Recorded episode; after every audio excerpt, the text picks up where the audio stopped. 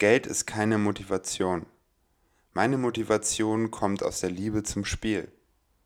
Wenn ich nicht bezahlt werden würde, ich würde auch für nichts spielen.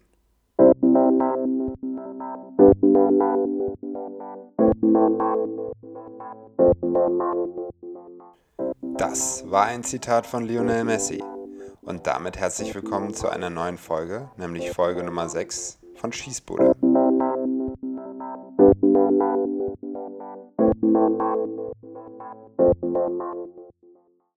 Ganz ehrlich, wer nimmt Lionel Messi dieses Zitat heute noch ab? Ich jedenfalls nicht. Wir alle kennen die Geschichte von Lionel Messi und dem FC Barcelona. Bis vor drei, vier Jahren hätte man gesagt, gesucht und gefunden. Doch die Liebesgeschichte nahm ein jähes Ende, als das Geld mächtiger wurde als der Geist des Sports. Und damit meine ich nicht nur Messi. Der FC Barcelona mit seiner halben Milliarde an Spielergehältern führt jegliche Wirtschaftlichkeit eines Fußballclubs ad absurdum. Die letzten Jahre waren geprägt von astronomischen Gehalts- und Ablösezahlungen.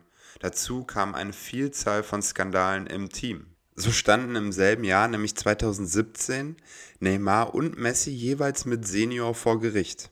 Mittlerweile sind sie verurteilte Steuerverbrecher und das in Millionenhöhe. Beide entgingen natürlich dem Gefängnis, was für eine Überraschung. Aber ein Satz, der ist mir bis heute im Gedächtnis geblieben und das war nämlich von Neymar Senior. Das hat er zu einer Tageszeitung in Sao Paulo gesagt. Wir haben einen großen Sieg gefeiert, den uns Gott beschert hat. Tja, unschuldig klingt anders, oder? Aber Neymar Senior, warum ziehst du Gott damit rein? Das ist genau die Art von Selbsterhöhung, die bei Neymar und leider auch bei Messi mittlerweile Einzug gehalten hat. Barcelona war es egal. Sie erfüllten Messi jeden Wunsch und zerstörten dadurch den letzten Restgehaltsgefüge, der damals noch existent war. Rummenigge sagte zuletzt kryptisch dazu, wenn Sie wüssten, wie viel Messi verdient. Und dabei begann alles so romantisch. Lionel Messi mit 13 war ein Hauch von nichts. Der war 1,40 groß, wog gerade mal 40 Kilogramm, litt unter Wachstumsstörungen und nach der ganz, ganz großen Fußballkarriere sah es irgendwie nicht aus, obwohl extrem viel Talent da war. Und das wusste man damals auch schon. Und Barcelona nahm sich diesem kleinen Jungen an, bezahlte die Hormonbehandlung und aus Messi wurde ein Weltfußballer. Vielleicht der beste Fußballer aller Zeiten. Der Club glaubte an Messi und Messi zahlte es zurück. Kein Wunder, dass der beste Kicker aller Zeiten dann irgendwann auch das beste Gehalt bekommt. Doch Messi nahm den Club mit steigender Macht zu seiner Geisel. In einem schleichenden Prozess bestimmte Messi irgendwann die Kabine, die Aufstellung und dann sogar die Einkaufspolitik.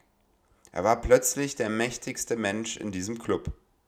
Wer das nicht glaubte, der wurde spätestens vor ein paar Tagen eines Besseren belehrt, als Fans vor dem Vereinsgelände protestierten.